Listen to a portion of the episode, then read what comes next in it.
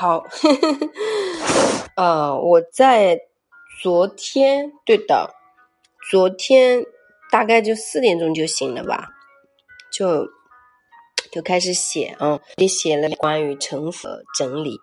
那今天我就把它分享给大家吧，以我这个讲的方式来给大家讲，可能又是另外的一种感觉哦。其实我们要学会真正的成服。这个臣服的同时呢，一定要配合你的行动去改变啊！因为臣服对于每个人的人生啊，都会有那么一段时间是属于你需要去修炼的。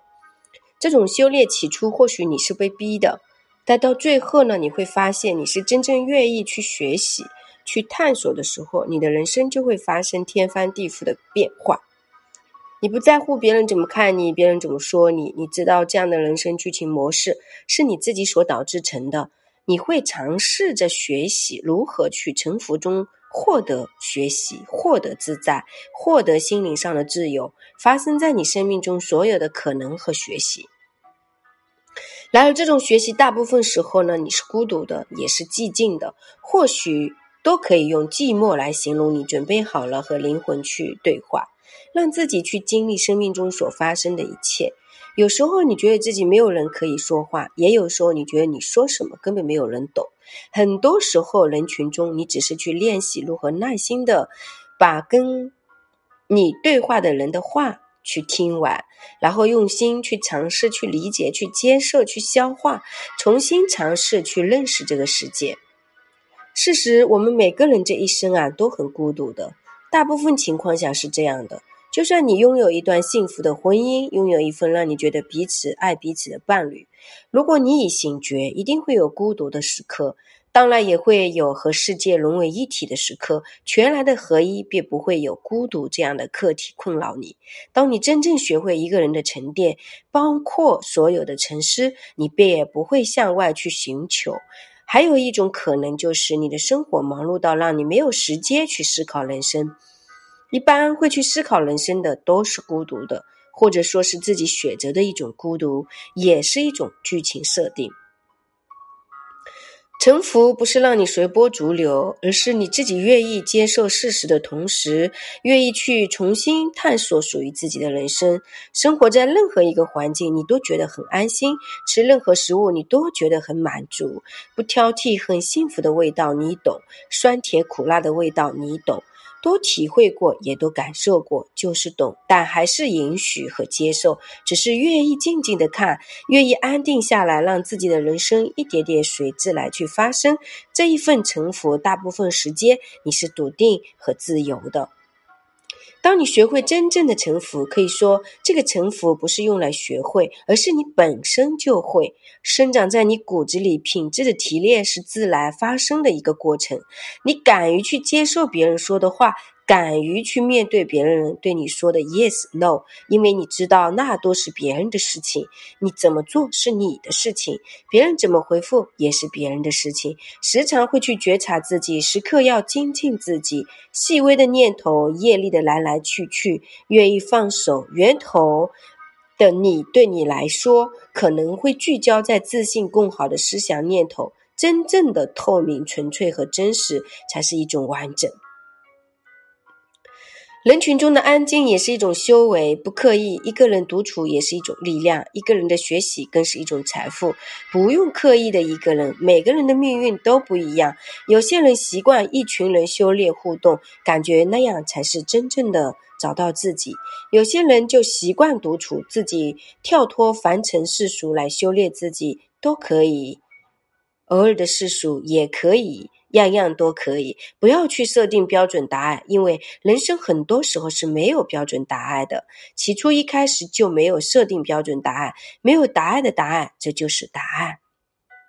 当你了解什么是真正的臣服，你不会放弃自己的人生。你知道，总有一天可以看到自己想要的所有结果，所有你想要的美好体验，具备不一样的认知。这些源于你过去所有的积累和沉淀。只是你知道，寒冬腊月是什么样的味道，春天鸟语花香的味道，你也懂。有时候你会觉得这个世界仿佛就只有你。有时候你会觉得人生到底是一种什么样的味道？感觉刚醒来就已成为大人，要去承担社会责任，要去经历世界外物所有的改变，通通都需要你去面对。同时，你又知道这就是生命的味道，这就是每个人的一生。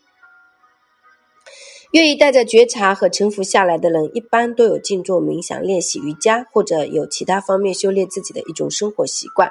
为什么会这样呢？因为你知道，通过修炼觉察、安定的习惯养成，可以帮助你的现实生活中有一种稳定的待人处事。这就好比一部连续剧，天生要完美。剧中的蔡米是李佳航演绎，剧情中他有一种天不怕地不怕又超级智慧、幽默风趣的样子，也是他自己要的人设。因为最后自己的富足，即便父亲给他留了所有的财富，他还是选择了从军，然后，呃，把所有的。这个财富都捐给了希望小学，不受物质的诱惑。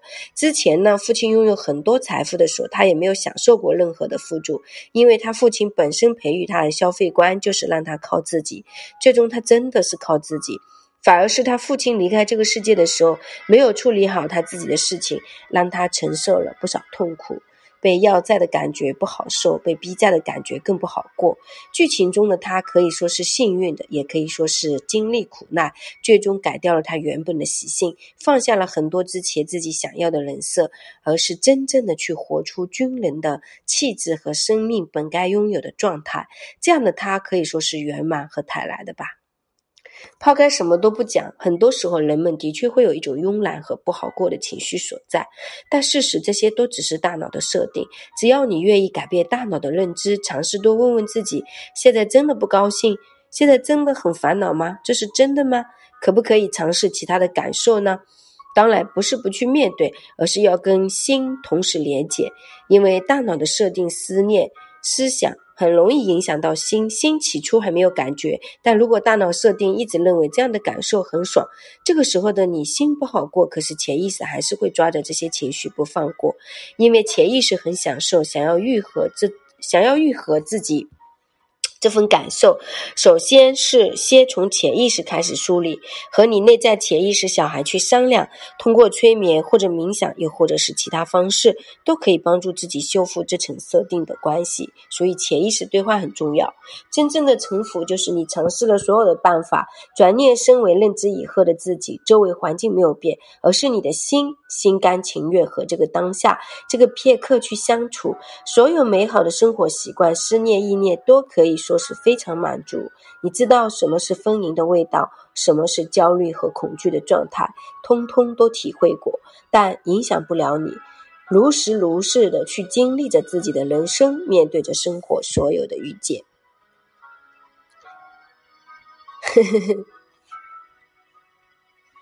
所以其实一定要学会调整自己，呃，真正的臣服，最后也不是调整。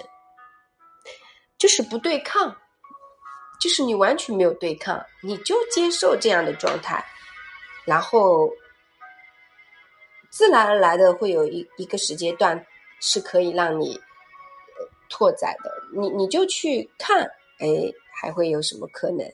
但是平时每一天的当下对你来说很重要，生命里总有一层是会有这个时间段的。小助理的微信是幺三八二二二四三四四幺，公众号是木子李艾草的艾，青是青春无敌的青。如果你想要学习那个生命整理、形象管理、内心培育、天赋天命解析、美的自信，都可以加微信，谢谢。